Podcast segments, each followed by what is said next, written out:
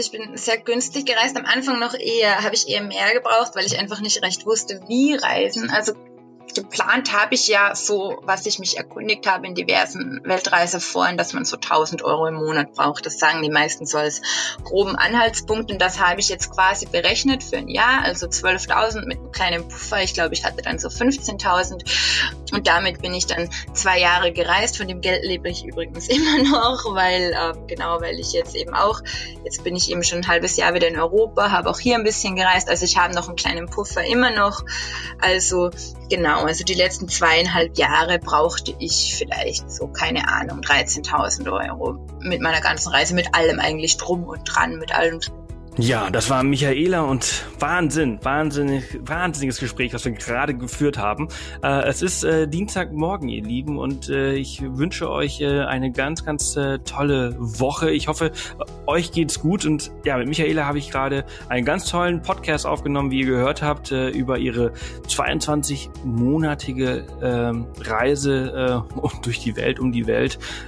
Ähm, wir haben aber allerdings nur von einem Jahr gesprochen. Also sie hat, wir haben über Afrika und Zentralamerika und Mexiko gesprochen und ganz Südamerika haben wir diesmal geskippt, weil wir über eine Stunde geredet haben, bis wir gemerkt haben, oh, da kommt noch ein ganzer Kontinent und da kommen noch mal ungefähr anderthalb Jahre auf uns zu. Ähm, deshalb nehmen wir ein andere, also die Reise nach Südamerika reisen wir, äh, nehmen wir ein anderes Mal auf. Mein Gott, ich rede schon seit ganz, ganz, ganz, ganz langer Zeit. Entsprechend fällt es mir gerade in der Intro ein bisschen schwer, muss ich sagen.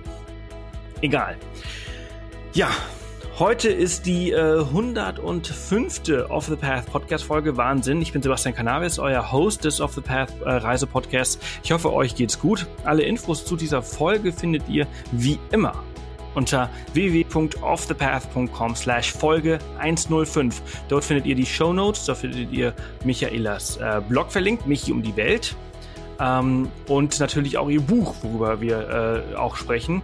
Ähm, das haben wir alles euch in den Show Notes verlinkt, michiumdiewelt.com und ihr Buch auf Amazon. Ähm, sehr, sehr cool. Sie hat sehr tolle Geschichten zu erzählen. Äh, sehr lustig, sehr inspirierend und äh, anders das ist, das finde ich äh, sehr, sehr spannend. Äh, wir haben schon viele Weltreisen hier im Podcast gehabt. Äh, man könnte manchmal ähm, auch meinen, man könnte den Off the Path Podcast auch in Weltreise Podcast umbenennen, weil wir schon sehr viel das Thema Weltreise hier gehabt haben. Aber, und das finde ich immer so spannend daran, die Leute, die wir hier als Gast im Podcast gehabt haben, die haben immer so ein bisschen was anderes zu erzählen. Und äh, die Michaela, die ist auf jeden Fall so äh, ein Gast, der sehr, sehr anders reist. Und äh, das, äh, sie hat sehr, sehr spannende Stories aus, aus Uganda, aus Tansania, aus, aus dem südlichen Afrika, aus Zentralamerika mitgebracht. Ähm, was mich sehr freut. Ich hoffe, es gefällt euch. Ich hoffe, äh, ihr habt ein bisschen Zeit äh, oder ich bin gespannt, wie ihr diese Folgen hört. Ob ihr sie am Stück hört bei einer langen Autofahrt oder ob ihr sie stückweise auf dem Weg zur Arbeit und zurück hört oder ja, das ist immer sehr, sehr spannend für mich. Es ist der, heute ist der äh, 19. Dezember 2017. Es ist die letzte Woche für die meisten von euch, die, die dieses Jahr noch arbeiten. Weihnachten steht am Sonntag an. Es ist verrückt, wie schnell dieses Jahr wieder vergangen ist. Und äh, ja, in zwei Wochen ist dieser Podcast auch schon zwei Jahre alt. Verrückt, oder? Wer ist schon seit Anfang an dabei? Also wenn ihr seit Anfang an dabei seid, dann schreibt mir gerne mal eine Mail und dann würde ich mich gerne mal mit euch äh, drüber unterhalten, weil ihr als Zuhörer könnt mir sagen, was ich besser machen kann und was ich nicht schlechter, äh, was ich, was ich, was ich aufhören sollte. Also äh, ich möchte mich ja natürlich äh, immer verbessern und äh, zwei Jahre Podcast, zwei Jahre Off the Path Podcast ist schon eine Hausnummer, finde ich. Äh, wir haben es lange durchgehalten. Es war damals eine Idee, komm, wir machen jetzt auch Podcast. Ich habe da irgendwie das Gefühl, dass die Leute das nutzen würden und siehe da, ähm, zwei Jahre später und wir haben hier ungefähr 60.000 bis 70.000 Downloads im Monat, was ich schon sehr, sehr krass finde, dass so viele Leute hier jeden Monat zuhören und äh, ja, unsere Reisegeschichten ähm, sich, sich, sich anhören, sich dadurch inspirieren lassen äh, und äh, ja, ihre Zeit damit füllen. Also wenn ihr schon seit Anfang an dabei seid, wenn ihr seit dem 6. Äh, Januar 2000 16, muss ich kurz nachdenken, 2016 dabei seid, dann äh, würde es mich wahnsinnig freuen, wenn ihr mir kurz schreibt. Einfach eine Mail an podcast.offthepath.com und äh, ja, dann antworte ich euch da auch gleich drauf. Ja, 105. Folge, ihr Lieben. Ich wünsche euch ganz viel Spaß mit Michaela. Ähm, und äh, bevor wir jetzt in diese äh, Folge hier reinspringen, nur noch ein ganz kleiner Hinweis, wie immer. Äh, unser neuer Shop ist online und gestern haben wir eine Lieferung bekommen. Ein bisschen spät, aber vielleicht bestellt der ein oder andere der noch heute, dann bekommt ihr es auf jeden Fall noch zu Weihnachten. Wir haben gestern äh, 19 äh, verschiedene Bilder bekommen äh, die wir bestellt haben von unseren Reisen dieses und letztes Jahr. Äh, also wenn ihr euch daran erinnert an Kanada jetzt vor kurzem ähm, oder halt auch an Costa Rica. Ähm, wir haben viele tolle Reisen dieses Jahr erlebt und äh, ihr habt auch viele tolle Reisen gehört hier im Podcast als Abenteuerfolge. Und äh, ja, einige davon, ganz 19 Stück, ganz 19 Bilder, haben wir jetzt äh, bestellt sind richtig gute Qualität, sind gestern angekommen und äh, sind jetzt im Shop äh, drin. Also schaut auf jeden Fall mal vorbei. Falls ihr euch die Welt zu Hause aufhängen wollt mit unseren Bildern, dann ähm, schaut gerne mal vorbei. Sind gerade auch im Angebot 20% auf alles, auch auf Tassen, auch auf Jahresplaner, auf Kalender, auf alles 20%. Ähm, nur noch bis heute Abend, Dienstagabend äh, oder Mittwochabend, ich weiß es nicht. Also schaut auf jeden Fall vorbei. Ich glaube, es ist die heute oder morgen Abend gelten diese 20 Prozent. Und wenn ihr es heute noch bestellt, dann ist es auch auf jeden Fall, wenn DPD und DHL es nicht verkacken, noch vor Weihnachten da. Äh, ich freue mich sehr, dass wir diesen Shop jetzt gestartet haben, weil das eine sehr, sehr gute Möglichkeit ist, ähm, um uns direkt zu unterstützen, um unsere Arbeit hier zu unterstützen. Und ihr habt auch auf jeden Fall noch was davon. Ihr habt tolle Bilder, ihr habt tolle Tassen, ihr habt tolle Jahresplaner. Ähm, äh, die wir alle selbst äh, erstellt haben. Und äh, wir erstellen noch ein paar weitere Produkte, wir haben ein paar Ideen. Ähm, das, das ist gut, weil da müssen wir nicht auf äh, Patreon und auf andere äh, Finanzierungsmodelle äh, uns stützen, wo man wenig zurückbekommt. Also deswegen haben wir, freuen wir uns sehr, dass wir diesen Shop jetzt erstellt haben mit unseren eigenen Produkten. Das ist geil. Das freut mich. Ich, ich, ich freue mich jeden Tag, äh, die Post äh, wegzuschicken und euch zu schicken und äh, zu wissen, dass ihr äh, ab sofort mit unseren Tassen äh, um Lagerfeuer sitzt äh, oder morgens im Büro aus unseren Tassen Kaffee trinkt. Äh, das ist schon sehr, sehr cool, das zu wissen. Und äh, damit macht die Arbeit noch viel mehr Spaß. So, ich rede wieder viel zu lange. Ich wünsche euch äh, ganz viel Spaß mit der 105. Folge mit Michaela. Äh, schaut auf ihrem Blog vorbei, michiumdiewelt.com und äh, ihr Buch ist natürlich auch im Handel. Auf Amazon könnt ihr es bestellen. Kriegt ihr auch noch vor Weihnachten, wenn ihr es schnell macht. Und äh, ja, nun ganz viel Spaß mit dieser Folge. Ja, wunderschönen guten Morgen, liebe Michaela. Ja, wunderschönen guten Morgen. Dir geht's gut? Ja, mir geht's sehr gut. Wir sprechen heute äh, über deine Weltreise. Du hast äh, viel erlebt, du warst viel unterwegs. Äh, wie lange warst du insgesamt unterwegs? Ja, mit, äh, insgesamt war ich äh, fast zwei Jahre unterwegs, beziehungsweise ja, ich weiß auch nicht, irgendwie war ich, ich bin jetzt zu Hause seit Ende Juli, aber bin immer noch so ein bisschen unterwegs. Es ist noch nicht so ganz zu Ende, aber ab Januar ist es dann definitiv zu Ende, da muss ich dann wieder arbeiten, genau. Okay, also der Körper ist gerade schon wieder in Deutschland, aber der Kopf, der ist noch weg? Österreich, bitte. äh, Entschuldige, Entschuldige, Entschuldige. Der ist, äh, der ist äh, noch unterwegs. Äh, der, der Kopf und der Geist, der ist noch unterwegs. Genau, genau. Äh, du musst im, im Januar, also du hast jetzt äh, dir quasi zwei Jahre äh, freigenommen, äh, um äh, Weltreise zu machen und musst jetzt quasi im Januar wieder zurück äh, zur Arbeit. Ja, nee, also eigentlich, ich hatte am Anfang geplant, eine, ein Jahr um die Welt zu reisen.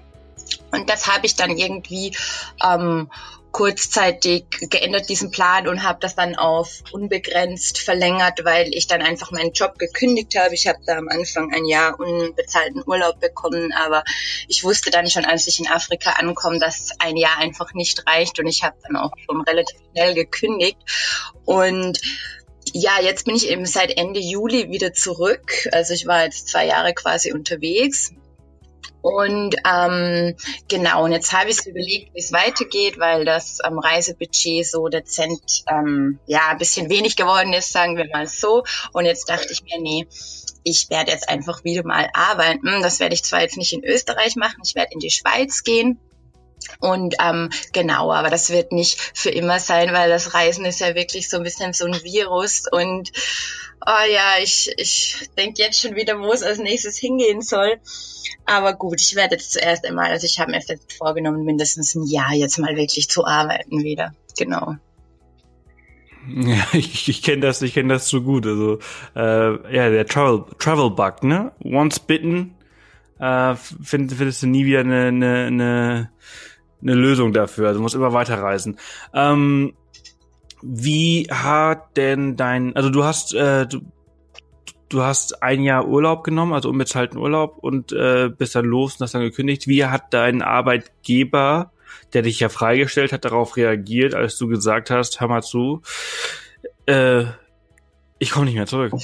Ich weiß es nicht. Ich habe einfach eine E-Mail geschickt. Das war, ja, das war so, ich weiß auch nicht. Ich habe halt zu Hause in Österreich sowieso schon meine Wohnung dann und alles irgendwie aufgegeben vor der Reise. Da habe ich am Anfang auch noch an Untervermieten gedacht, aber dann dachte ich mir, nee, äh, alles irgendwie zu viel Stress und so einfach ähm, weg damit auflösen, Sachen verkaufen, Möbel raus, alles weg. Und ähm, ja, und ich bin ja dann nach Afrika gereist und ich habe so geplant, naja, also geplant habe ich eh nicht viel, aber was ich geplant habe, war so, ja, zwei Monate Afrika, aber ich habe auch keine Flüge irgendwie im Voraus gebucht. Aber dann habe ich Afrika einfach so geliebt und ich hatte immer diesen kleinen Stress im Hintergrund, wo ich immer dachte, gut, ähm, irgendwie ähm, in einem Jahr solltest du um die Welt kommen, jetzt mach mal schneller. Und dann habe ich doch beinahe nach ähm, zwei Monaten meinem Arbeitgeber schon eine Mail geschrieben, dass ich hiermit kündige Wobei natürlich meine Arbeitskollegen haben mich dann danach angerufen und haben gesagt, ja sag mal, spinnst du eigentlich? Du hast doch eh noch zehn Monate Zeit, wieso kündigst du denn jetzt schon? Und sage ich, nee, zu viel Stress. Und das war dann wirklich so der Moment, wo ich da gekündigt dann habe, wo ich dann wirklich so komplett frei war. Da hat sich, da hat sich so eine hundert, so ein hundertprozentiges Freiheitsgefühl in mir breit gemacht. Da wusste ich echt, nichts hält mich. Ich muss wegen gar nichts nach Hause kommen. Ich kann jetzt ab jetzt machen, was ich will. Genau. Hm. Das ist, das ist interessant, weil äh, ja viele viele machen ja halt, äh, die, das war ja auch so eine Art Sabbatical, ne? Also äh, äh, einfach mal kurz Pause und Reisen und äh, ein Jahr frei, aber das ist, lustig, dass du das sagst. So wirklich frei ist man dann doch nicht. Also erst wenn man wirklich alles losgelassen hat, ist man wirklich frei. Ja, ich denke halt so ein Jahr eine Weltreise. Viele haben dann noch so ein Around the World Ticket oder so, wo sie fix ihre Zeiten haben. Hier zwei Wochen, da einen Monat oder so. Ich meine, es kommt halt immer so auf den Reisestil drauf an. Aber ich habe halt dann in Afrika so auch kleine Sachen gefunden, wo ich dann mitarbeiten konnte. Das hat mir auch richtig viel Spaß gemacht. Und ich habe halt auch gemerkt, wenn man wirklich nur zwei, drei Wochen in einem Land ist, man kann sich nicht so hundertprozentig auf das Land einlassen oder man kann dann, man muss dann wirklich ein bisschen so nach Reiseführer reisen, was ich eigentlich gar nicht mag, aber erst wenn man so wirklich viel Zeit hat, dann schafft man es so, die geheimen Ecken zu finden und ja, also genau. Hm. Und am Ende hast du dann äh, über sechs Monate in Afrika verbracht, ne? Genau, ja. Cool, darüber sprechen wir gleich. Also du, du hast, du hast äh, äh, ausschließlich One-Way-Tickets genutzt, also du hast kein Around-the-World-Ticket äh, vorher äh, gekauft. Ähm, war dir das denn so klar, dass das eine, eine Eingrenzung ist, dass du so lange an einem Ort bleiben möchtest? Also warum hast du dich für diese Option entschieden und nicht für die andere? Weil bevor du losgeflogen bist, hattest du deinen Job ja eigentlich noch und du warst ja eigentlich sicher, dass du einem Jahr wieder zurückkommst. Warum hast du äh, dich für die einzelnen Tickets äh, entschieden? Ja, ich glaube, ich hatte da schon im Hinterkopf so im Unterbewusstsein diesen kleinen Traum. Ich weiß auch nicht, dass ich wirklich so 100% spontan sein möchte. Aber man muss halt wirklich dazu sagen, dass das für mich meine erste richtige Backpacking-Reise war. Mein erstes Mal allein zu reisen, mein erstes Mal in Afrika. Ich bin ja auch wirklich sehr naiv an die Sache rangegangen, denn äh, welcher Mensch ähm, bucht denn sein Flugticket nach Uganda, wenn er seinen ersten Backpacking-Trip vor sich hat? Das macht er dann auch nicht jeder jeder. Also ich bin da wirklich so ein bisschen, mh, mm, ja, wie soll ich sagen, mit so einer gesunden Naivität an die Sache rangegangen. Aber ich habe halt auch gewusst, du weißt nicht, ob dir das gefällt. Du weißt nicht, ob du mit dem Alleinsein klarkommst, mit dem Alleinreisen. Du weißt nicht, ob du, wie Afrika eigentlich ist. Du weißt gar nichts. Und ich dachte auch so gut, wenn ich nach einem Monat wieder heimkomme, ist ja alles kein Ding, kein Problem, kann ich machen, ne? Und deshalb, ja, wahrscheinlich wollte ich auch aus dem Grund kein Around the World Ticket, weil ich irgendwie dachte, was, wenn mir das alles gar nicht gefällt? Und andere. Ja. ja. Also, also gar nicht mal, äh, gar nicht mal wegen der Flexibilität, die ein Around the, äh, die ein äh, äh, One-Way-Ticket gibt, sondern einfach mal, äh, um halt als Plan B wieder schnell zurückzukommen, um nicht zu viel Geld in den Sand zu setzen. Genau, also das war bestimmt auch so ein kleiner Mitgrund, ja. Ja, ja, interessant. Ja, und inter also noch viel interessanter ist, dass du halt wirklich halt als äh, Backpacking-Neuling äh, erstmal nach Uganda gegangen bist, also in, in, ins Herzen Afrikas, was ja ja komplett anders als äh, Nordafrika oder Südafrika ist, weil das ist ja schon noch ähm, wilder, rougher, ähm, anders. Ah, auf alle Fälle. Also der Kulturschock ist sicher ähm, groß gewesen. Also Genau, wie bist du damit klargekommen? Also, also was hast du als allererstes erwartet? Was hast du dort vorgefunden und wie war das für dich? Ja, drei Fragen einmal. erwartet habe ich natürlich tausend negative Sachen, weil das ist ja immer die Negativschlagzeilen, die hört man immer zuerst, die werden verbreitet. Das ist das irgendwie, dann liest man so die Sachen, die Warnungen vom Auswärtigen Amt und die ganzen Sachen. Also äh, ich war auf das Schlimmste vorbereitet. Ich, ich, also das war dann wirklich so, ich kam da in Uganda an und ich habe dann wirklich mein erstes Hostel auch schon im Voraus gebucht. Das habe ich dann später nie wieder gemacht, aber das habe ich halt gemacht zu meiner eigenen Sicherheit, weil ich irgendwie dachte, ja, wäre schon gut, wenn das wenigstens für den ersten Tag irgendwie irgendein kleiner Plan feststeht. Und dann habe ich mit denen auch ausgemacht, dass die mich vom Flughafen eben abholen mit so einem Abholservice. Und dann habe ich nämlich im Internet gelesen, man soll ja in kein Taxi steigen, Entführungsgefahr und weiß nicht was. Und genau. Und dann ähm, bin ich da angekommen in Uganda am Flughafen, und natürlich hat mich keiner abgeholt. Ich habe da stundenlang gewartet. Die Taxifahrer haben mich belagert und ich dachte irgendwie, ähm, ja, nee, ja nicht mit einem Taxifahrer fahren. Ne? Das sind alles potenzielle, weiß ich nicht was, ähm, Gewalttätige oder Entführer oder sonst was. Aber natürlich dann nach drei Stunden warten wurde mir klar, nee, die holen mich nicht mehr ab. Und dann, ähm, ja, dann habe ich dann doch zu dem einen Taxifahrer, der mich schon die ganze Zeit angequatscht hat, habe ich dann doch gesagt, du ähm, könntest du mich vielleicht doch zum Hostel bringen? Und dann meinte der so, ja klar, und hat dann gleich so gelacht, ne, weil der hat mir schon vorher gesagt, nee, die haben dich sicher vergessen. Dann sage ich, nee, nee, und dann sagt er, klar, das ist doch Afrika, so TIA sagen die immer, this is Africa. Ja, dann bin ich halt mit dem mitgefahren und dann habe ich noch gedacht, ach, ich muss Preishandeln. Ich bin in Afrika, nicht vergessen Preishandeln. Und dann habe ich eben eben irgendwie so die Hälfte von dem Preis geboten, den er mir gesagt hat. Und dann sagte der Typ doch einfach ja. Und dann dachte ich mir, als ich so im Taxi saß, scheiße, warum sagt der einfach so ja? Das ist doch bestimmt, der will mich jetzt entführen, ne? Aber im Endeffekt, der war super lieb, der hat mich zu meinem Hostel gebracht. Also das war echt ein mega netter Typ und ja, und ich habe dann durchwegs positive Erfahrungen gemacht und mir wurde einfach klar, dass all diese Negativ-Stories einfach, ähm, ja, das sind einfach Ausnahmen, das kann schon mal passieren, aber das kann ja bei uns auch passieren, solche Sachen. Ne? Eine gute Freundin von mir, die ist in Wien von einem Taxifahrer über, überfallen worden. Weißt du, das ist halt, das kann überall passieren. Und ja, und ab da wurde ich dann wirklich viel relaxter und merkte, dass also Afrika richtig cool ist, ja. Hm. Geil. Also ist auf jeden Fall, ich habe, ich saß hier gerade und habe gegrinst und hab, weil, als ich dir zugehört habe, weil äh, ja, es ist genau das. Äh, this is Africa oder halt This is the world. Ja. Äh, man hat halt immer so diese diese Negativvorstellungen, weil du weil, du hast du hast gerade so gut beschrieben. Man hat halt irgendwie, man hat immer nur das die schlechten Dinge und äh, man geht halt immer mit irgend so Vorurteilen durch die Welt und auf die Menschen zu und los und man ist immer so überrascht und das ist so unfair, dass man immer, das ist so unfair überrascht zu sein von den Menschen, weil das bedeutet ja eigentlich immer, dass wir mit, ne, also negative äh, Vorbelastung auf die Leute zugehen. Ja.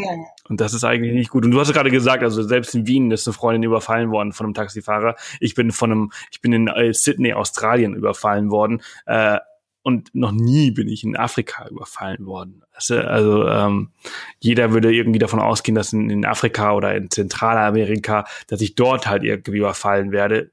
Pustekuchen ist mir noch nie was passiert, aber in Sydney, Australien, ne? Ähm, kann halt, es kann halt überall passieren. Genau, so ist es, ja. Ähm, lass uns mal, wir sind jetzt schon seit äh, zehn Minuten am, am Quatschen und äh, haben eigentlich noch gar nicht wirklich mit deiner Reise angefangen, äh, weshalb ich jetzt mal irgendwie mal ein bisschen in, in, in deine Zeit in Afrika, in deine sechs Monate Afrika äh, einsteigen möchte. Äh, du, du warst sechs Monate unterwegs, richtig? Genau, ja. So, wie, also du bist in Uganda äh, gelandet. Wie, wie sah deine Route durch Afrika aus? Ja, geplant habe ich, wie gesagt, eh gar nichts, aber das hat sich dann einfach so ergeben. Ich bin dann von Uganda bis nach Südafrika über den Landweg und habe dabei dann Tansania, Malawi, Botswana, Sambia, Namibia durchquert. In Lesotho war ich auch. Genau. Cool, also ein schönes S in der Karte gemacht. Genau, ja. Ähm, wie war, also eins nach dem anderen, also wie war Uganda? Was hast du da äh, erlebt? Was hast du dort gemacht? Wie lange warst du dort von von den sechs Monaten? Also in Uganda war ich, glaube ich, knappe drei Monate, wenn ich mich recht erinnere. Uganda war halt echt so da hatte ich wirklich riesen Glück. Ich habe ja das als erstes Reiseziel auch so ein bisschen per Zufallsprinzip gewählt. Da war halt der billigste Flug hin und da dachte ich mir, ja, ähm, toll sind doch alle Länder, fangen wir einfach da an, wo man am günstigsten hinfliegen kann und das passt dann. Ähm, genau.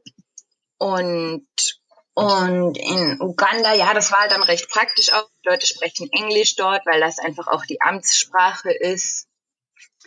Und die Leute sind halt mega, mega gastfreundlich in Uganda. Also ich habe selten Leute gesehen, die so freundlich waren, die so vor Lebensfreude gesprüht haben, die so, also die waren wirklich richtig, richtig cool. Und ja, in Uganda, da habe ich dann auch an so einem Entwicklungshilfeprojekt mitgearbeitet, weil meine Couchsurfing-Gastgeberin eben, also die war aus Taiwan und die hat da unten so ein kleines Projekt gegründet und mit der kam ich dann so gut klar und dann habe ich der da fast einen Monat geholfen bei ihrem Projekt und ja, genau, also in Uganda war ich dann wirklich viel, viel länger als erwartet eigentlich, weil ich mich so richtig verliebt habe in so die Kultur, in die Menschen, in alles einfach, ja.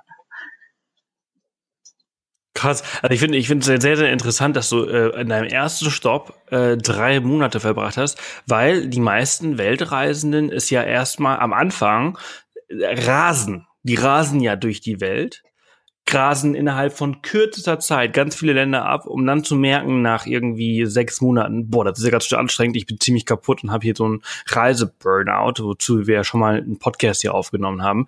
Ähm, und du bist aber komplette Gegenteil. Du bist äh, auf Weltreise gegangen, hast erstmal äh, drei Monate in einem Land verbracht. Das ist äh, anders. Ja, ich glaube, ich brauchte diese Zeit auch ein bisschen so, um anzukommen dann, einfach um das Ganze ein bisschen auf mich wirken zu lassen, dieses Andersartige. Und ich wusste zu also dem Zeitpunkt auch nicht, dass es mich noch bis nach Südafrika tragen wird, diese Reise durch Afrika. Also ich hatte da jetzt auch nicht irgendwie Stress oder so, wo ich dachte, da ganz relaxed und wusste auch nicht, was als nächstes kommt. Das habe ich so alles ein bisschen auf mich zukommen lassen.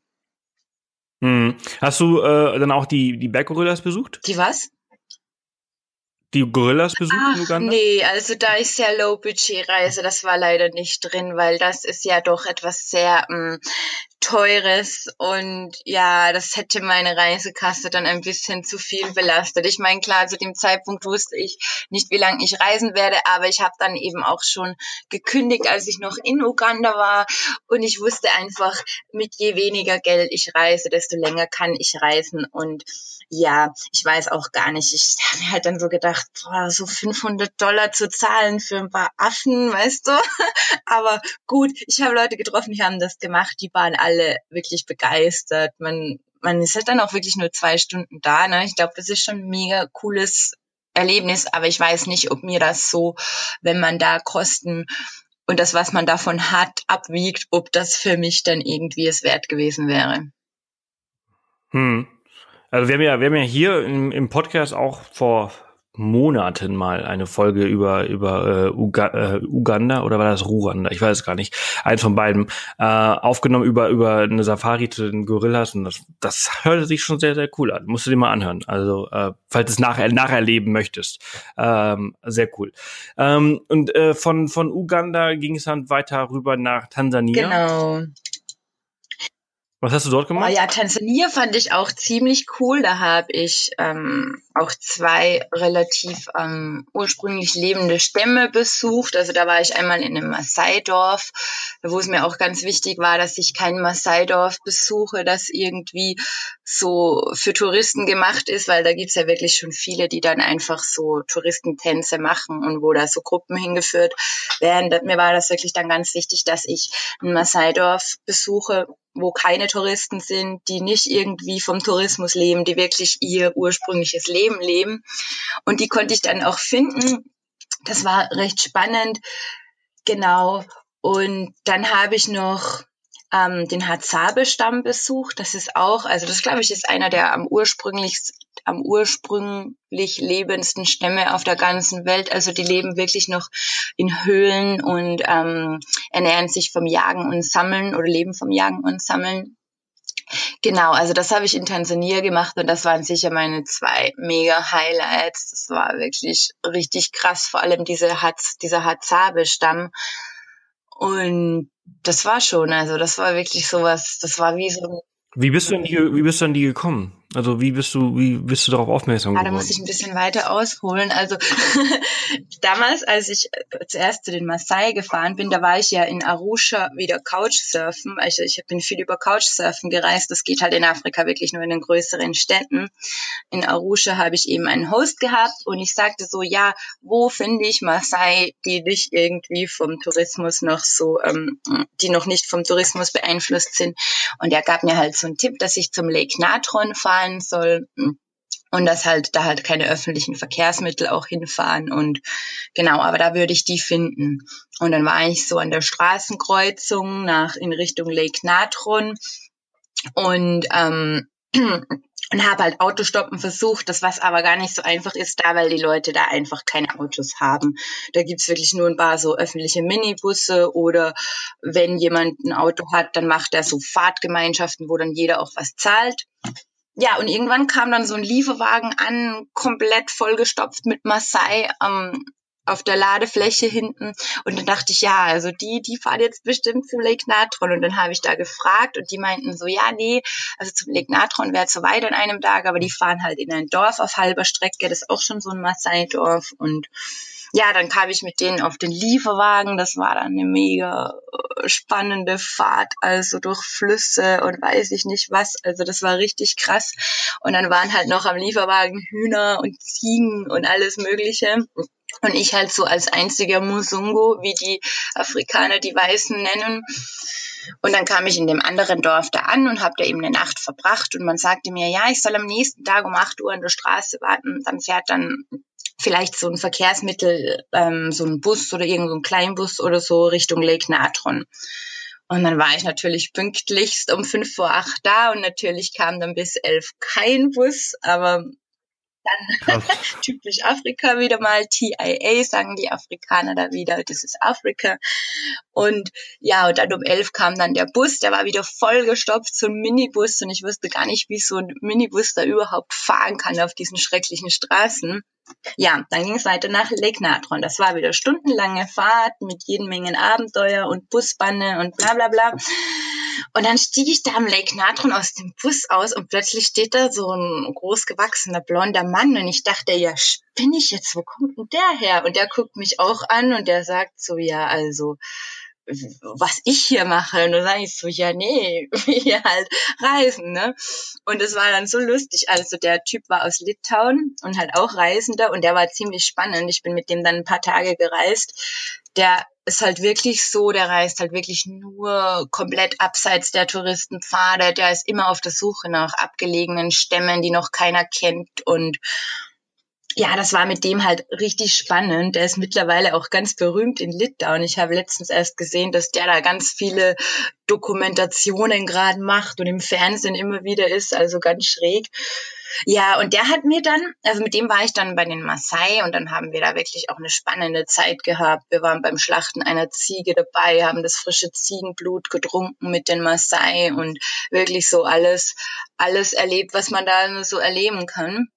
Und der erzählte mir dann halt von diesem Hazabe-Stamm, weil das sind ja Nomaden, diese Jäger und Sammler. Und der meinte halt, er war da vor kurzem und er hat die eben gefunden. Wir hatten einen Typen auf der Straße getroffen, der ihm gesagt hat, dass die gerade eben in der Nähe sind. Und ja, und dann hat er mir den, die Telefonnummer von dem Typen gegeben, der ihm das quasi erzählt hat, ein Einheimischer, der wohnt so in einem nahegelegenen Dorf.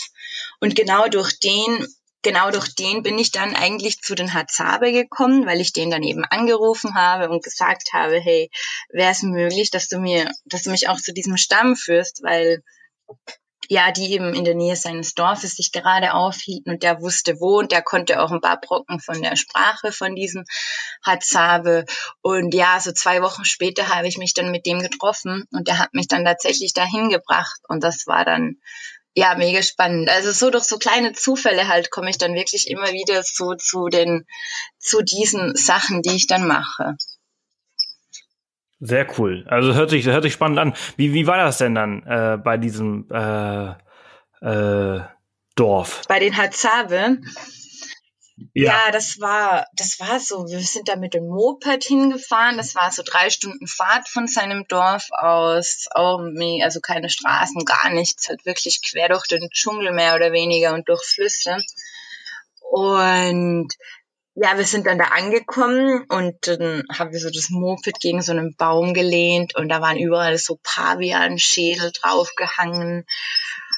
Und das war halt, ja, ziemlich, ich fühlte mich gerade wie so ein paar tausend Jahre in die Vergangenheit zurückversetzt.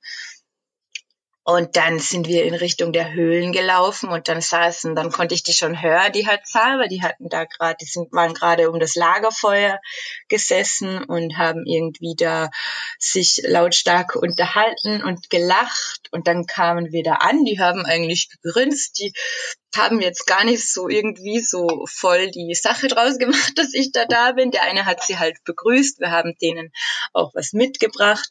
Und ja, das war dann, und, und der, der, mit dem ich da war, der sagte zu denen halt, dass ich gerne mit ihnen jagen gehen würde, ob das okay wäre. Und die meinten, ja, sie wären jetzt sowieso gleich auf die Jagd gegangen und das passt gut. Und ja, und es war ziemlich spannend. Die waren auch alle relativ jung, die führen auch keine Zeitrechnung anscheinend. Also die wissen auch gar nicht, wie alt sie sind, aber der Mann, der hieß JJ, der mit dem ich da war, der JJ meinte, ja, ähm, dass der Älteste geschätzt auf 35 wird ungefähr, weil die, die haben halt auch keine Krankenhäuser, keine ärztliche Hilfen.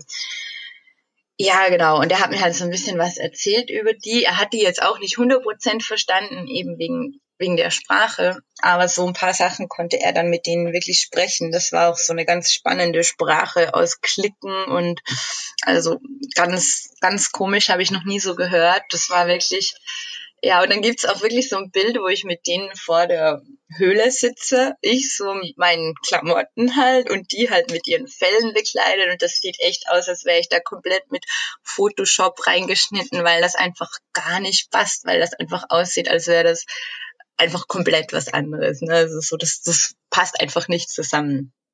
Und hm. ja, dann bin ich mit denen eigentlich jagen gegangen, genau.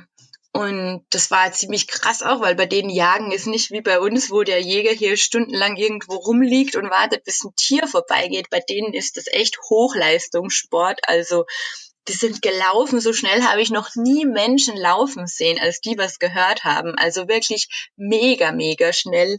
Und die haben halt wirklich alle Fußspuren im Sand, jeden umgeknickten Ast, die haben alles deuten können und die haben auch wirklich so gute Augen gehabt. Also das war wirklich mega krass zu beobachten und ich konnte denen halt teilweise echt gar nicht folgen. Die waren viel zu schnell, die waren also das war schon sehr spannend.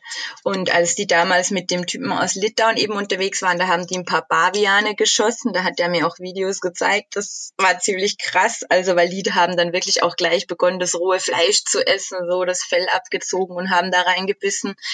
Als ich mit ihnen unterwegs war, war das so ein bisschen, mh, hm, ja, was heißt langweiliger, aber wir haben halt nur ein paar Tauben geschossen. Das war wirklich alles und ein paar, also ein paar Vögel, ja, Tauben, glaube ich, waren das auch. Und genau, aber da haben die halt echt auch die, die Reisen, der hat da, der, der Junge, der hat ausgesehen, als wäre er erst acht Jahre oder zehn, hat da die Federn abgerissen, hat mal reingebissen. hat mal ein Stück davon gegessen, hat sich das Blut in das Fell geschmiert, also so richtig, richtig krass, ja. Das war schon mega spannend auf alle Fälle. Krass, also das hört sich schon nach einer sehr, sehr intensiven, äh, nach einem sehr, sehr intensiven Erlebnis. Ja, das war eins auf alle Fälle, ja. Wow. War, war das äh, ein Highlight von, von dieser Reise oder Gibt's da noch irgendwas krasseres, was halt in Afrika passiert ist? Ja, es war auf alle Fälle eines der Highlights. Es, es sind halt immer sehr unterschiedliche Erlebnisse. Ne? Also das war bestimmt eines der Highlights, das wirklich so eher einfach spannend war. Ich wusste gar nicht, dass es das einfach noch gibt. Ne? Also ich fühlte mich da wie so in einer anderen Welt einfach. Genau. Hm. Wie, lang, wie lange warst du dort? Na, ich war nur einen Tag da. Also die sind auch, die schlafen halt wirklich in den Höhlen. Ich glaube, ich, ich könnte nicht mit hier mit, also 30 Leute hatte dieser Stamm. Die Frauen sind in der Höhle geschlafen und die Männer getrennt. Aber ich glaube nicht, dass ich das irgendwie geschafft hätte, hier einfach so in der Höhle zu schlafen. Vielleicht ja, aber das möchten die dann auch gar nicht. Also die sind wirklich, die, die, die wollen halt wirklich ihren Lebensstil auch so beibehalten. Der JJ hat mir auch erzählt, dass die Regierung versucht hat, den Hütten zu geben, so Wellblechhütten und so ähm, Tiere, also Haustiere, so quasi Ziegen und Hühner, damit die nicht jagen gehen. Aber die, die Hazabe haben das nicht respektiert die, oder nicht akzeptiert. Die haben halt gesagt, nee, am Wellblechdach, da ist der Regen so laut und keine Ahnung und die möchten halt wirklich und die wollten auch keine Tiere hier züchten. Das Jagen ist für die einfach die lieben das, die lieben ihren Lebensstil so und die möchten sich da gar nicht beeinflussen, weil klar, die äh, wissen ja auch schon, dass es anderes Leben gibt, dass es Smartphone gibt und so weiter, aber die wenden sich da wirklich ähm, gezielt davon ab und möchten ihren Lebensstil so beibehalten und deshalb möchten die auch eigentlich nicht, dass da Touristen kommen, beziehungsweise dass da Leute dann wirklich auch da schlafen oder wie auch immer, genau. Mhm. Wie, wie ging es denn dann für dich weiter? Du bist dann, äh, wir sprechen schon eine halbe Stunde, wir haben noch nicht mal irgendwie Afrika ansatzweise angesprochen. Ähm, und wir haben ja noch äh, Zentralamerika und Südamerika ja, eigentlich vor uns. Ähm, wie wie ging es denn dann für dich weiter? Du bist dann von, von Tansania äh, weiter südlich. Was kommt danach? Mal genau, dann Malawi? bin ich nach Malawi. Malawi war auch mega schön. Also vor allem der Malawi-See und so. Und die, und die Malawis oder Malawianer, ich weiß nicht, wie man das sagt, die waren auch ziemlich abgefreakt. Also die fand ich ziemlich lustig. Ja, Malawi, da war ich, glaube ich, zwei, drei Wochen. Mhm. Wollte schon sagen, also allzu viel Zeit hast du ja jetzt quasi gar nicht mehr so gehabt, weil du hast ja schon irgendwie mehr als die Hälfte, so drei, dreieinhalb, vier Monate hinter dir gehabt. Äh, was hast du dort gemacht? In Malawi, boah, ja, da bin ich einfach so, den, die ganze Küste eigentlich bin ich runter. Da habe ich in diversen Dörfchen immer wieder Stopp gemacht und habe halt so den See genossen. Dann bin ich auf diesen Berg, diesen Berg bestiegen, den Mont Mulange, der ist 3000 oder drei, wie hoch ist der? Irgendwas mit 3000 Meter hoch. Das ist halt, ja, ziemlich hoch für da, weil da gibt's einfach auch nicht viele Berge. Das war auch recht spannend. Ähm, genau. Und sonst in Malawi, nee, hm, habe ich nicht so viel gemacht, außer den, außer den See, einfach die ganze Küste und diesen Mount Mulange, genau. Ich versuche mich hm. jetzt kurz wie, zu fassen. Wie, wie, ja, ja, ja, ja, ja, ja, ja, ja. Wie, wie, bist du denn, wie bist du denn da gereist und wo hast du da auch übernachtet? Hast du da auch weit nach wie vor Couchsurfing nee, gemacht? Glaub, oder wenn du kein Couchsurfing gemacht hast, hast du in Gästehäusern übernachtet? Also in Malawi äh, gab es so gut wie kein Couchsurfing. Da habe ich das wirklich nur einmal gemacht in Lilongwe, also der Hauptstadt weil die Leute halt, also Malawi ist auch ein sehr armes Land und so und das hat wirklich, äh, das, die kennen das einfach nicht oder haben kein Internet oder keinen Strom oder wie auch immer. Ähm, genau, also ich habe da wirklich nur einmal in der Hauptstadt Couch gesurft und sonst dann oft in so Gasthäusern, weil meistens ist es ja so, dass die Hostels auch schon wieder was für Touristen sind und meistens ein bisschen teuer. Und die Einheimischen schlafen dann meistens so in Gasthäusern. Ich habe da einmal in einem Gasthaus geschlafen für unter einen Euro. Da gab es halt dann wirklich auch keinen Strom und kein fließend Wasser. Da ist die nette äh, Hausherrin am Abend gekommen mit einer Kerze in mein Zimmer. Und genau das Wasser hat man sich vom Brunnen geholt und hat sich dann so im Schöpfprinzip geduscht. Aber ja, ich, ich habe halt keine Probleme mit so Sachen. Ich finde das dann mega spannend und irgendwie auch mhm. viel besser dann als in einem Hostel zu sitzen. Genau, also ich bin dann viel einfach in Gasthäusern gereist, zwischendurch auch manchmal in Hostels, ja. genau. Cool. Und dann, dann ging es für dich weiter nach äh, Sambia, Botswana und Namibia, bevor du am Ende dann irgendwie in Südafrika äh, geen, äh, geendet bist. Ähm, was kannst du darüber erzählen? Ja, da kann ich jetzt eh auch gar nicht so viel erzählen, weil ähm, ich bin ja ja leider relativ schnell dann gereist, weil ja, das war halt dann auch so, meine Mama hatte ihren 50. Geburtstag im März und ich habe mir dann schon irgendwann, als ich in Sambia war, das Flugticket von Südafrika gekauft, damit ich einfach sie überraschen kann an ihrem 50. Geburtstag und ab da hat dann halt so der Mega-Stress angefangen. Also ich muss sagen, Sambia habe ich wirklich nur die Victoria-Fälle gemacht und bin dann weiter. In Botswana habe mhm. ich auch nicht viel gemacht. Da habe ich mir so einen ähm, Nationalpark angesehen. Und ähm, was noch, ah, dieses Okavango-Delta habe ich mir angesehen, genau, aber habe halt dann auch keine Tour gemacht. Ich habe generell nicht viele so Touren gemacht oder geführte Sachen. Botswana soll äh, recht teuer sein, ne? Oh, ja, es war auf alle Fälle teurer als als Malawi und als Uganda und Tansania. Ich kann mich jetzt gar nicht mehr so genau erinnern.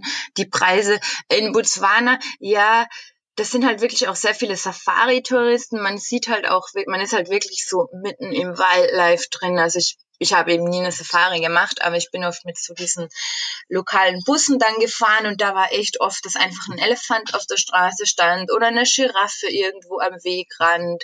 Also das war wirklich so, da war man so mittendrin im Wildlife. Das fand ich am Botswana relativ cool. Aber sonst konnte ich mich eben, wie gesagt, ein bisschen zu wenig auf das ganze Land einlassen, weil das so ein bisschen mega kurz war. Hm. Auch dazu für dich oder für alle, die zuhören, haben wir auch eine sehr, sehr spannende Folge mit Dirk über Botswana mal vor kurzem aufgenommen. Sehr, sehr, sehr, sehr spannend. Und ich hätte, also Lin und ich, wir äh, sollten eigentlich äh, diese Woche nach Botswana fliegen, aber haben wir dann leider abgesagt, konnten wir jetzt leider nicht, aus, aus familiären Gründen, äh, weshalb mich das schon sehr, sehr reizt. Botswana. Ja, für Wildlife her ja. ist es ein Traum, also echt Wildtiere und das ist schon wirklich mega. Ja, also echt, äh, da, da ärgere ich mich. Also hoffentlich kann ich dann irgendwie nächstes Jahr mal nachholen, Botswana. Ja, ja, nee, Botswana ist es bestimmt wert zu sehen, auf alle Fälle. Äh, was, äh, dann, also du hast dann quasi ein Okavango-Delta und dann von über, über das Okavango-Delta rüber nach Namibia. Das ist ja äh, die, ähm, der Breiten, der äh, Capricorn, ähm, Breitengrad, den du da quasi überquerst. Ne? Weißt du, ich bin da, ich, ich, ich weiß es gar nicht mehr so genau. Ich musste da irgendwo wieder nachlesen, wo ich die Grenze überquert habe. Aber auf alle Fälle war das mega kompliziert. Da wo ich war, das war so ein bisschen weiter ähm, südlich, also weiter unten. Aber da gab es halt auch keine öffentlichen Verkehrsmittel. Da musste ich dann an der Grenze Auto stoppen und da kam stundenlang kein Gefährt vorbei. Und im Endeffekt bin ich mit irgendeinem so LKW-Fahrer dann mitgefahren, der mit der ziemlich angsteinflößend war am Anfang. Und äh, das war ziemlich krass. Also ich bin dann irgendwie, ich weiß da auch gar keine Anhaltspunkte mehr. Ich bin halt dann wirklich nach Windhoek gleich so mehr oder weniger dann von der Grenze aus äh, durchgefahren. Ähm, das war ziemlich abenteuerlich, weil in Namibia gibt's wirklich nicht so viele oder nicht so ein ausgeklügeltes ähm, öffentliches Verkehrsnetz. Mhm. Ja, in Namibia, also sind, sind ja eigentlich, also von dem, was ich weiß, äh, ich, ich, wir reisen nächstes Jahr auf jeden Fall nach Namibia, das ist 100% sicher. Ähm, aber von dem, was ich gehört habe, hier durch den Podcast meistens, sind es ja auch nur wenige Straßen, die sehr, sehr gut ausgebaut sind und äh, sehr viele Dirt Roads und alles äh, recht äh, spartan. Ja, ja, also das war Namibia schon teilweise spannend, aber und halt auch wenig Autos unterwegs. Also ich war da echt an der Grenze, glaube ich, stundenlang, zwei, drei Stunden, kein einziges. Ist ja in so Genau, ist ja in solchen Ländern dann auch ein bisschen schwer, so per Anhalter irgendwie unterwegs zu sein. Ja, ich ne? saß dann so mit dem Polizisten von der Grenzkontrolle im Schatten unterm Baum bei gefühlten 40 Grad und die mal, und ich sagte so, ey, glaubt ihr, dass da heute noch was vorbeikommt? Dann sagte die, sagten die halt so, ja, wenn du viel Glück hast. Und dann dachte ich mir schon, scheiße. Aber es hat dann im Endeffekt noch geklappt, ja. Also wenn der Grenzpolitist sagt, wenn du viel Glück hast, dann haben die aber auch nicht viel zu tun. Ja, die haben mich auch ganz komisch angeguckt, was ich da jetzt eigentlich mache. Und ich weiß nicht mehr, wie die Grenze heißt. Ich müsste da wirklich dann nochmal nachgucken. Aber das ist halt so eine ganz unbefahrene irgendwie. Also als ich da angekommen bin an der Grenze, war ein so ein Ehepaar, die hatten auch irgendwie, waren irgendwie so auf Safari, die waren aber auch nicht besonders freundlich und die meinten gleich, sie haben keinen Platz mehr in ihrem Auto und ja, da wusste ich ja noch nicht, dass das so schwierig wäre. Da habe ich nur gesagt, na okay, danke. Aber sonst wäre ich da bestimmt ein bisschen hartnäckiger gewesen, dass mich die mitnehmen. Aber wie gesagt, da, da wusste ich wirklich noch nicht, dass das so eine Aufgabe werden wird. Mhm. Wie viel Zeit hast du in Namibia gehabt? Nicht viel. Ich war da vielleicht mh, hm, eineinhalb Wochen. Ich war da wirklich nur in Windhoek und in Walfish Bay. Genau, ich habe da durch Zufall wieder einen Typen kennengelernt, den ich damals in auf Sansibar in Tansania getroffen habe. Das war ein recht lustiges Wiedersehen. Also ich habe da gar nicht damit gerechnet, dass ich den hier irgendwo in Windhoek wieder treffe und das war dann mega lustig. Ich bin dann mit dem wirklich bis nach Südafrika gereist. Also fast einen Monat bin ich dann mit dem eigentlich gemeinsam gereist. Das war ziemlich lustig und genau genau, also das war irgendwie so mein Namibia.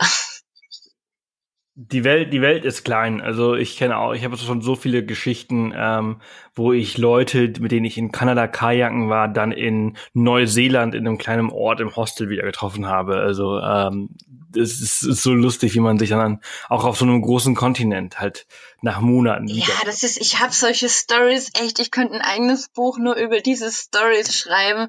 Ich war auch vor kurzem in Rom und dann läuft mir doch glatt mein Couchsurfing-Gastgeber aus Ecuador über den Weg. Also das ist einfach eine Sache, die, die kann gar nicht real sein normalerweise. Weißt du, so der war vor ein Jahr oder vor ein Dreivierteljahr, nee, vor ein Jahr eigentlich schon mein Couchsurfing-Gastgeber in Ecuador, ne? Also unglaublich. Ja. Was? Ja. Ja, ja, du, wusstest auch nicht, dass er da nee, ist. Nee, ich ne? wusste natürlich nicht, dass der da ist. Und noch dazu, weißt du, so zum selben Tag und Europa ist ja riesig und Südamerika ist riesig, dass der da genau in derselben Stadt am selben Tag ist. Also mega, mega krass. Ja, Wahnsinn. Ähm, du bist dann, du bist dann, äh, ja, was, was, hast du denn dann überhaupt in, in Südafrika alles gemacht? Also du hast so viel, du bist ja quasi von von Namibia die die die das, das Westkap äh, runter bis nach Kapstadt und das war's oder? Nee, von Kapstadt bin ich dann nach Port Elizabeth und nach East London, weil wir eben, also wir haben in, also da bin ich mit Patrick eben gereist, den ich auf Zanzibar kennengelernt habe.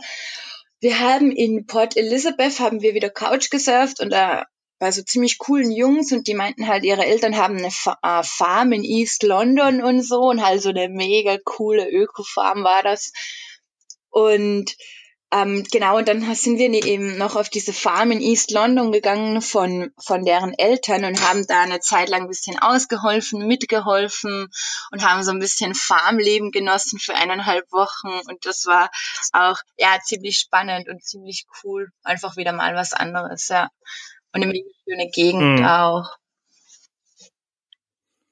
Und dann über äh, Du bist, du bist ja dann zurück wieder nach Österreich geflogen, um deine Mutter zu, zu besuchen. Genau, also ich bin dann vorher noch nach Lesotho, also das war dann eh schon bald mal nach East London, ging es noch nach Lesotho, dieses, dieses kleine Land in Südafrika. Ja. Und von da, von Lesotho dann nach Johannesburg und von Johannesburg dann mm, nach München wieder und dann nach Österreich, genau. Es war ja eigentlich auch relativ praktisch, weil von Südafrika zum Beispiel die Flüge nach Südamerika oder Zentralamerika sind mega teuer. Also hat das eigentlich gut gepasst, dass dann, dass ich dann so einen eineinhalbwöchigen Zwischenstopp hatte in Europa und dann eben Mama besucht habe und Geburtstag gefeiert habe und dann ging es eben weiter nach Zentralamerika. Hm. Ja, ja, also äh, Südafrika ist halt äh, eine Sackgasse, ne? Ähm, da unten ist halt nicht mehr viel, wo du weiter weiter hinfliegen kannst. Entsprechend sind die Flüge von dort aus immer wahnsinnig. Ja, teuer. ja, also die Flüge waren da echt, aber ich habe dann auch so ein richtiges Schnäppchen gefunden nach München. Ich hatte dann so einen 22 Stunden Stopover in Abu Dhabi, aber das war mir eigentlich egal. Ich dachte mir so, ja, Hauptsache günstig Zeit habe ich ja, also warum nicht? Genau, und dann bin ich nach hm. Europa geflogen. Was hast du damals bezahlt? Was ich glaube, das waren 190 Euro, wenn ich mich recht erinnere. Wow! Das ist wirklich, das ist ja fast schon, das ist ja schon fast. Ja, ja, das war mega, mega günstig, aber das war halt wirklich so eine richtig scheiß Verbindung, aber ich dachte halt, ist doch egal. Und dann in Abu Dhabi dachte ich mir noch, boah, jetzt hier so, so lange und dann erzählten mir die noch, nee, also dadurch, dass du so einen langen Stopover hast, darf ich halt auch schlafen und ähm, bekomme auch das Essen, so Essenscoupons für den Flughafen und so. Dann dachte ich, wow, jetzt hast du schon den günstigsten Flug und dann bekommst du noch alles geschenkt. Das ist doch wunderbar. Ja, krass, das wäre jetzt nicht meine nächste Frage gewesen. Was macht man denn 22 ja, Stunden in äh, Abu Dhabi? Ich eigentlich dann also, in die Stadt fahren, aber äh, das war dann irgendwie alles ein bisschen kompliziert und da gab es dann auch nur Taxis, die mega viel Geld gekostet haben. Dann dachte ich mir, nee, irgendwie, ähm, ich bin dann einfach am Flughafen geblieben, weil das war eigentlich relativ cool. Das ist ein riesiger Flughafen da gibt's alles Mögliche, da gibt's auch Computer und Internet und richtig gemütliche Liegeflächen. Und ich muss sagen, diese 22 Stunden sind relativ schnell vergangen. Also ich habe auch eine Zeit lang geschlafen mal und das war jetzt eigentlich gar nicht so ähm, irgendwie schlimm, dass ich da so lang war. Und äh, Etihad Airways, die bieten dann quasi äh, halt auch noch ein Hotel an und und Essen. Ich weiß nicht mehr, welche Airline das war, muss ich zugeben, aber ähm, genau, also ich glaube, die, die meinten so generell, wenn du einen längeren Stopover hast, wie sechs Stunden, dann glaube ich, bekommst du immer Essenskupons. Und das mit dem Hotel, das ist dann, glaube ich, vielleicht von Airline zu Airline verschieden. Aber ich muss zugeben, dass ich mich da wirklich zu wenig auskenne in der Sache. Mhm. Also ich kenne das, ich kenne das, also ich, wenn man halt Business fliegt, dann kenne ja, ich das. Ja. Aber das, wenn man, wenn man Economy und dann auch, auch so günstig äh, fliegt, äh, dann äh, finde ich das schon, schon auch echt cool. Ja. Für 190 Euro noch ein Hotel und, und, und Essen. Ja, das war, das war schon mega cool. ja, ähm, und dann äh, warst du kurz zu Hause äh, und äh, hast die Zeit genossen und dann hast du gedacht, so weiter geht's. Äh, und dann bist du äh, von, von München oder von Wien, von wo von, bist du weitergeflogen? München, glaube ich, ja, München war das. Mhm. Oder war es Wien? Ist egal, irgendwas von beiden. Dann nach Zentralamerika. Wo bist du da als erstes hingeflogen? Also als erstes stand dann Costa Rica auf dem Plan. Ähm, ja, das war am Anfang recht enttäuschend. Ich war halt echt noch so geflasht von Afrika. Ich habe irgendwie noch so geträumt von Afrika. Und dann kommt man so nach Costa Rica und dann sind da Hunderttausende von Backpackern und ich dachte nur, das kann es doch nicht sein. In Afrika war das immer so, wenn ich einen anderen getroffen habe, so wow und, und kommst denn du her und was machst denn du hier? Und da war das dann plötzlich so ein Massen-Backpacking-Tourismus und ich fand das so schrecklich am Anfang. Also ich dachte echt, boah, ich dachte immer so, Afrika war viel schöner und Afrika und ah. Aber ich muss sagen, ja, ich war ja dann im Endeffekt eineinhalb Jahre in Lateinamerika. Also ich muss ja sagen, ich habe mich dann auch an die Kultur gewöhnt. Ich habe mich dann auch eingelebt und das Ganze zu lieben gelernt, ja. Aber ich kann mir, ja, ich kann mir das schon sehr gut vorstellen, dass wenn man so von diesem ähm, Afrika, also diesem sehr roughen, sehr äh, noch nicht so sehr verbundenen Kontinent ähm, dann in, nach, nach Zentralamerika kommt, was einfach schon sehr viel weiter entwickelt ist als Afrika. Ne? Also äh, Costa Rica ist ja auch ein sehr modernes Land ja. eigentlich.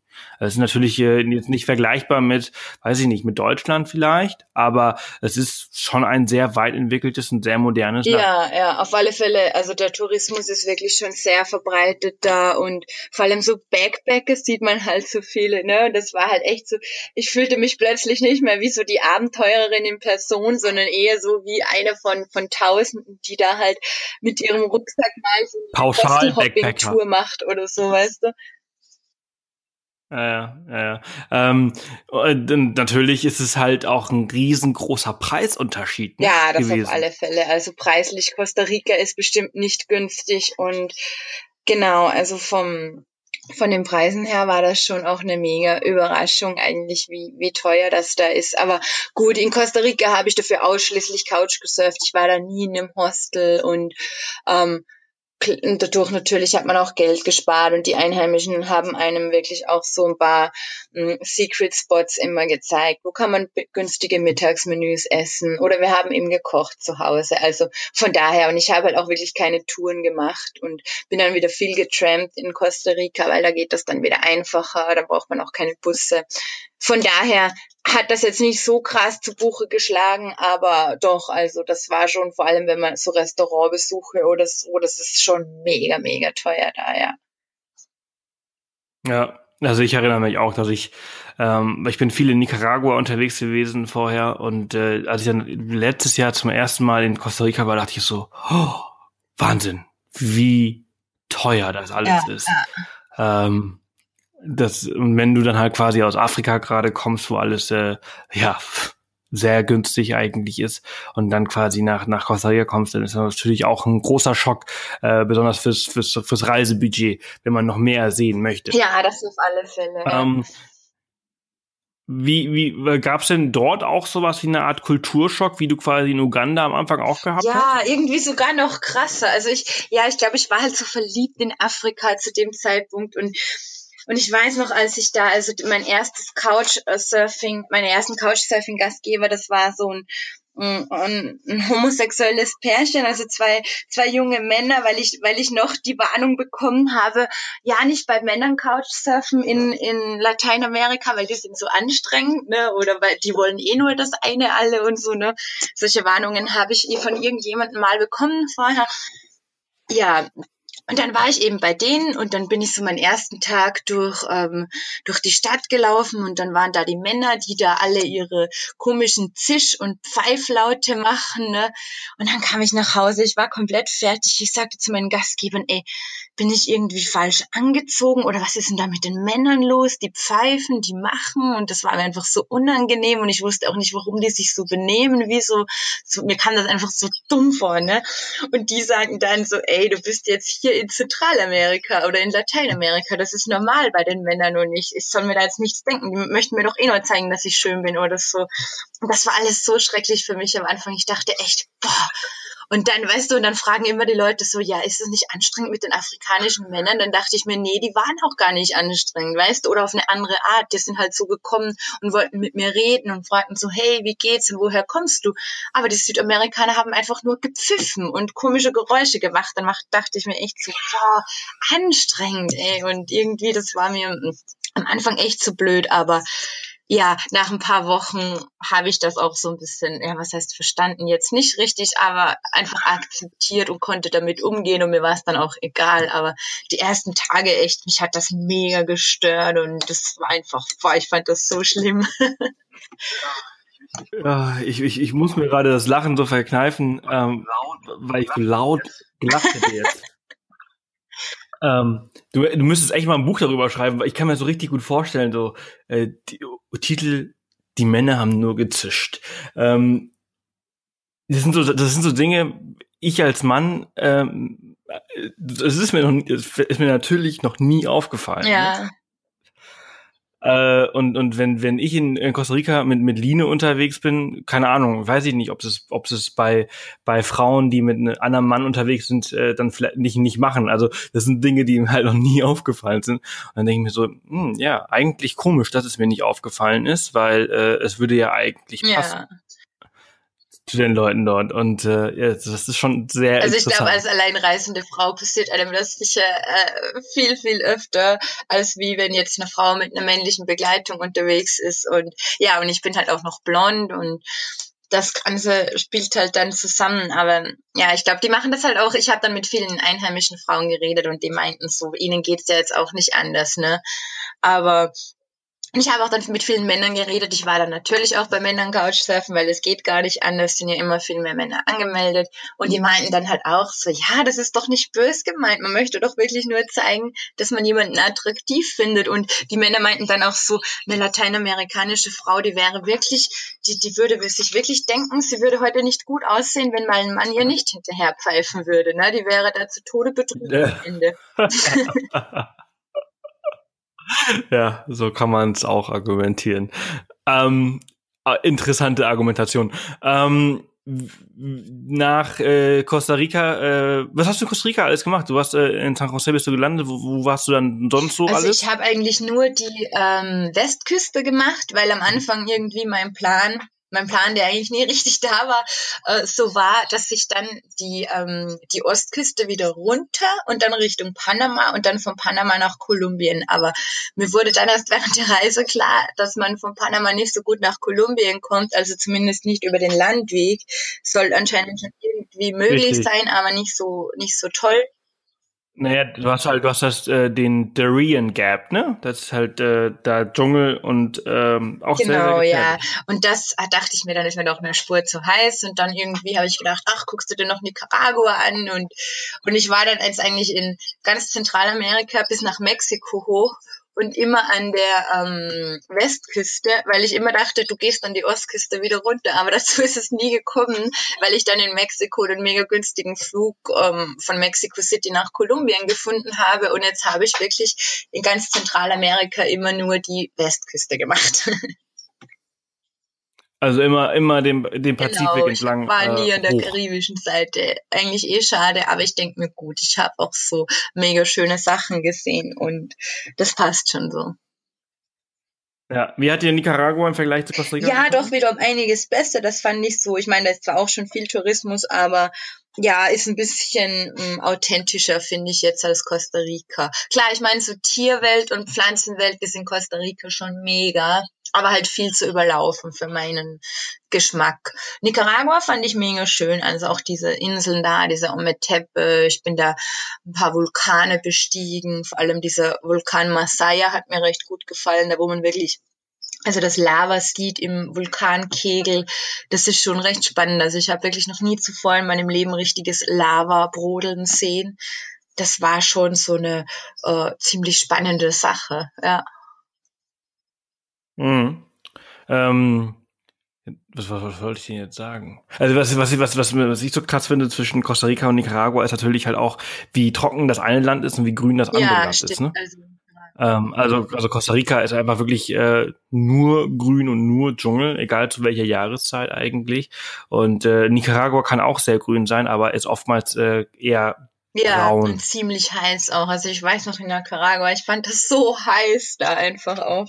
Vor allem ich war dann, ich habe dann irgendwie diese Idee gehabt, dass ich jetzt Spanisch lerne und blöderweise in Managua.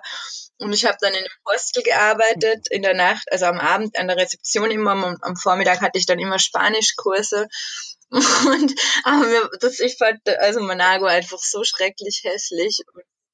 Managua ist äh, selten hässlich und auch krass. Ja, gefällt. ja, ich habe jetzt Gott sei Dank keine negativen Erfahrungen da gemacht, war auch nicht besonders vorsichtig, aber ich fand das einfach nur so hässlich und ähm, und heiß vor allem. Ne? Also ich bin halt so, so ein aktiver Mensch. Ich gehe gern joggen, ich gehe gern auf Berge, ich bin halt gern aktiv. Und da war es einfach nur heiß. Und dann dachte ich, jetzt gehe ich mal schwimmen in diesem See, der da ist. Und dann ist das einfach so eine richtig dreckige Brühe mit toten Fischen drin, da wo eh schon nichts mehr lebt, weil das einfach so äh, schmutzig ist. Und nee, dann dachte ich mir, na, Managua ist nicht mein Ding.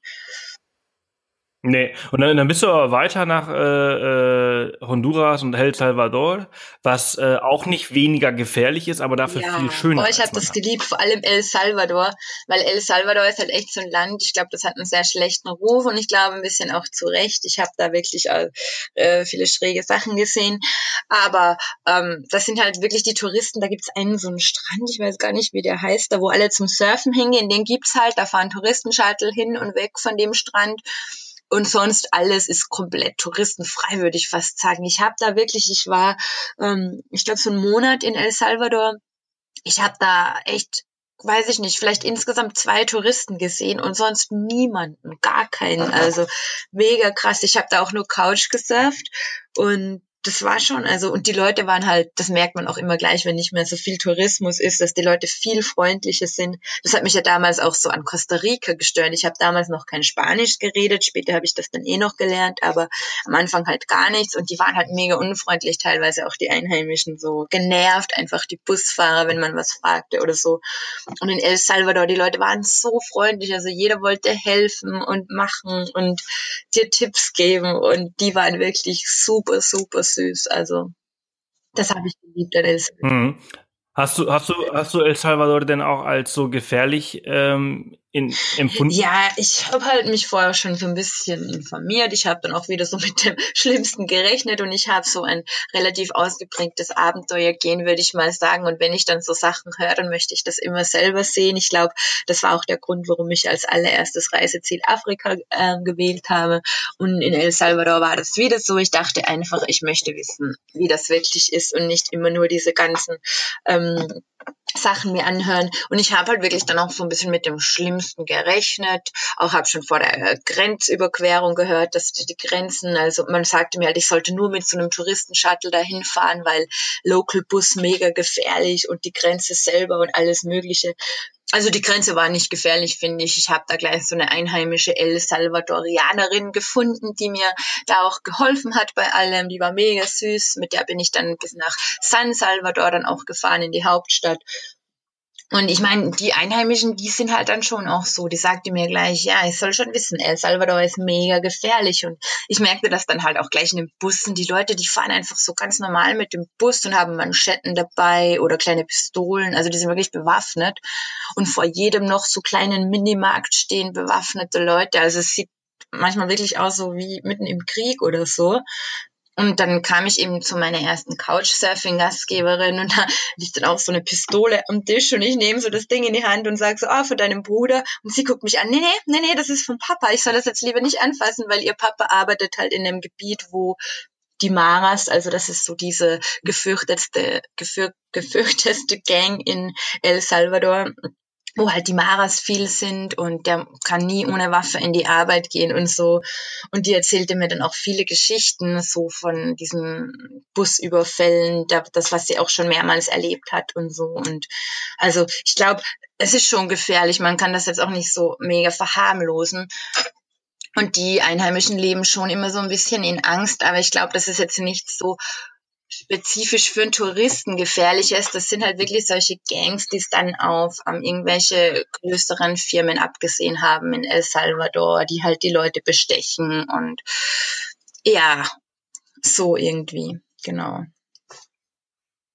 Ja, ja, ja, das, das kenne ich und äh, ich war auch mal dort, also entsprechend äh, ist schon, schon ziemlich krass und äh, vielleicht, wenn man noch nicht so viel gereist ist und das allererstes vielleicht äh, statt nach Uganda nach El Salvador äh, reist, dann denkt man sich auch so, ah, reisen, äh, bleibe ich doch vielleicht in meinem schönen Österreich, das ist schon schön idyllisch oder in Deutschland, das ist so, so ja, toll. Ich habe da ähm, viele Leute getroffen, also, die sagten, nee, El Salvador, die waren da kurz und die fanden das alle ganz, ganz schrecklich. Ne? Also weil die alles ja, also ich meine, man ist halt, man, man ist halt die ganze Zeit, den ganzen Tag mit äh, Waffen konfrontiert. Man, man, man sieht ja immer und überall nur Waffen.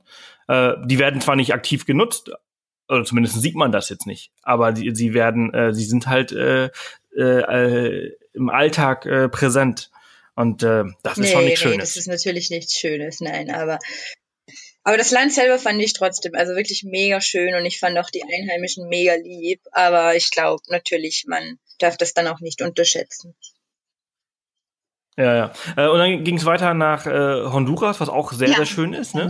Äh, und äh, äh, was hast, was hast also du Also in Honduras habe ich dann in einem Hostel gearbeitet in Copan Ruinas. Da war ich auch so einen Monat ungefähr, genau.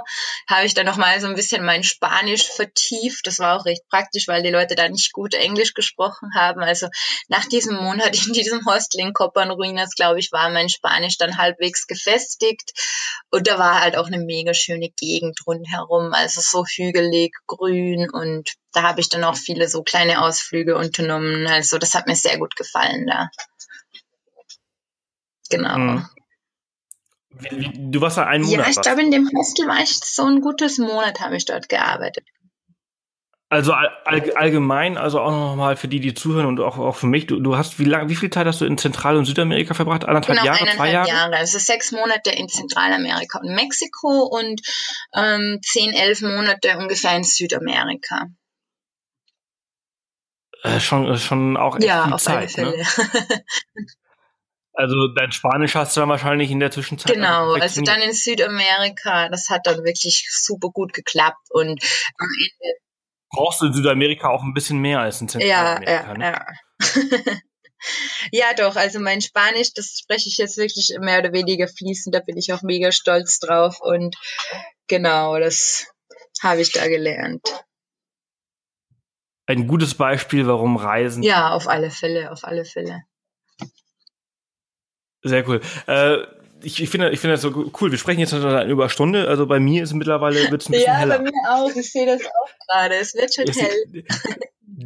Die Sonne geht bald auf. Ähm, das ist schon sehr cool. Äh, was hast du, was hast du in, in Mexiko alles gemacht? Wie lange warst du dort? Boah, es ist auch schwer zu sagen. In Mexiko war ich auch relativ lang. So knapp zwei Monate war ich in Mexiko. Ähm, da war ich viel in Oaxaca, also an der Küste auch und dann in der Stadt Oaxaca. Und wo war ich denn noch in Mexiko? In Mexico City war ich auch am Ende eine Woche. Und ja, ich war halt so den ganzen Weg von Guatemala, also nach Honduras ging es ja nach Guatemala, von Guatemala dann einfach so von der äh, Grenze rauf nach Oaxaca. Ich war da, habe da noch ein paar Zwischenstopps gemacht und dann von Oaxaca über Zacatlán de las Manzanas und Cuernavaca und so bis nach Mexico City, genau. Und von Mexico City bin ich dann nach Kolumbien geflogen. Hast du viel Zeit in Mexiko City? Ja, eine knappe Woche war ich dann dort, genau. Wie, wie war das? Also ich, äh, ich war leider noch nie dort und äh, ich habe immer so viele tolle Sachen von Mexico City. Ja, ich bin halt nicht so ein Stadtfan, aber das hat sich dann halt irgendwie so ergeben, dass ich da eine ganze Woche war. Ähm, ja, ist halt eine riesige Stadt. Das hängt halt so eine ekelhafte Smogglocke über der Stadt. Aber sonst, ich meine, es gibt da einen riesigen Park, da war ich manchmal, also der ist echt mega groß, den schaffst du gar nicht an einem Tag da irgendwie alles durchzulaufen mega schön und ja, ich liebe sowieso das mexikanische Essen. Da habe ich dann halt viel ausprobiert in Mexico City. Mm, was habe ich denn da noch gemacht? Ja, ich hatte halt auch so einen mega coolen Couchsurfing-Host, der hat mir dann auch viel gezeigt. Wir sind halt wirklich viel essen gegangen und am Abend in irgendwelche Bars, die so richtig schön mexikanisch waren. Das war schon mega cool. So einfach diese mexikanische Lebensart gefällt mir wirklich auch sehr gut. Also Mexiko fand ich wirklich mega cool und vor allem auch so die Mexikaner fand ich ziemlich ein ziemlich angenehmes Volk, ja. Mm, cool. Na, also äh, Mexiko war ja so ungefähr so ein Jahr nachdem du losgereist bist, oder? Kann ja, das, das kann ja bestimmt, ne? Genau, ja. Genau, stimmt. Und dann hast du, dann hast du ungefähr noch mal so zehn, zehn Monate vor dir. Genau, dann ging es nach Kolumbien erstmals. Also habe ich dann hast du, äh, dann hast du in Südamerika hast du Kolumbien, Peru, Ecuador und Bolivien. Genau, genau, ja. Also da. Und die hast du in zehn Monate gemacht. Weshalb, weshalb ich jetzt einfach, äh, Michaela, ich würde jetzt an der Stelle sagen, wir machen hier einen Cut und äh, wir haben jetzt ein Jahr Weltreise äh, besprochen und darüber gesprochen, was super interessant war. Und wir sprechen über die nächsten zehn Monate. Ja, das würde mich auf alle Fälle freuen, wenn du noch mal Zeit hast. weil weil es, äh, es hört sich wirklich total spannend an, wie du reist und was du so erlebt hast. Und ähm, wir, wie gesagt, wir sprechen hier schon, schon so lange, dass äh, wir jetzt einfach das nächste Mal weitermachen. Ähm, eine Sache würde mich aber noch interessieren ähm, bevor wir das nächste Mal weitermachen. Weißt du ungefähr, wie viel du ausgegeben hast für all deine deine Reise, für deine ganze ja, Reise? Ja, so ungefähr. Also ich bin sehr günstig gereist. Am Anfang noch eher, habe ich eher mehr gebraucht, weil ich einfach nicht recht wusste, wie reisen. Also geplant habe ich ja so, was ich mich erkundigt habe in diversen Weltreiseforen, dass man so 1000 Euro im Monat braucht. Das sagen die meisten so als groben Anhaltspunkt. Und das habe ich jetzt quasi berechnet für ein Jahr, also 12.000 mit einem kleinen Puffer. Ich glaube, ich hatte dann so 15.000. Und damit bin ich dann zwei Jahre gereist. Von dem Geld lebe ich übrigens immer noch, weil, ähm, genau, weil ich jetzt eben auch, jetzt bin ich eben schon ein halbes Jahr wieder in Europa, habe auch hier ein bisschen gereist. Also ich habe noch einen kleinen Puffer immer noch. Also Genau, also die letzten zweieinhalb Jahre brauchte ich vielleicht so, keine Ahnung, 13.000 Euro mit meiner ganzen Reise, mit allem eigentlich drum und dran, mit allem. Zweieinhalb genau. Jahre? 13 ja, weil jetzt habe ich eben noch einen kleinen Puffer, aber wie gesagt, ähm, ich fange im Januar wieder arbeiten an und genau, genau, ja, ich habe wirklich Du solltest, du solltest ein Buch schreiben. Du solltest ein äh, Low-Budget-Buch. Ich Buch geschrieben übrigens, aber nur über meine Zeit in Afrika. Echt? Das habe ich auch vor zwei Monaten rausgebracht. Genau. Das cool. heißt einmal das? um die Welt, das ist so als Überschrift und dann die Unterüberschrift ist allein als junge Frau durch Afrika und da möchte ich dann eben drei Teile machen. Also der erste Teil ist wirklich nur von Afrika, dann möchte ich jetzt, schreibe ich schon an dem zweiten Teil über Zentralamerika und dann über die pfeifenden Männer. genau. genau. Ja. Sehr geil. Sehr geil. Verlinken wir unten in die Show Notes und äh, ich hoffe, wir hören uns bald wieder. Es ist wirklich äh, der Wahnsinn, was du erlebt hast, wie du gereist bist und noch viel krasser finde ich, wie wenig äh, Geld du ausgegeben hast. Ähm, unglaublich, äh, eine große Inspiration für viele, Michaela. Ich danke dir, dass du dir heute Morgen die Zeit genommen hast. Und äh, ja, jetzt fängt der Tag erst richtig an.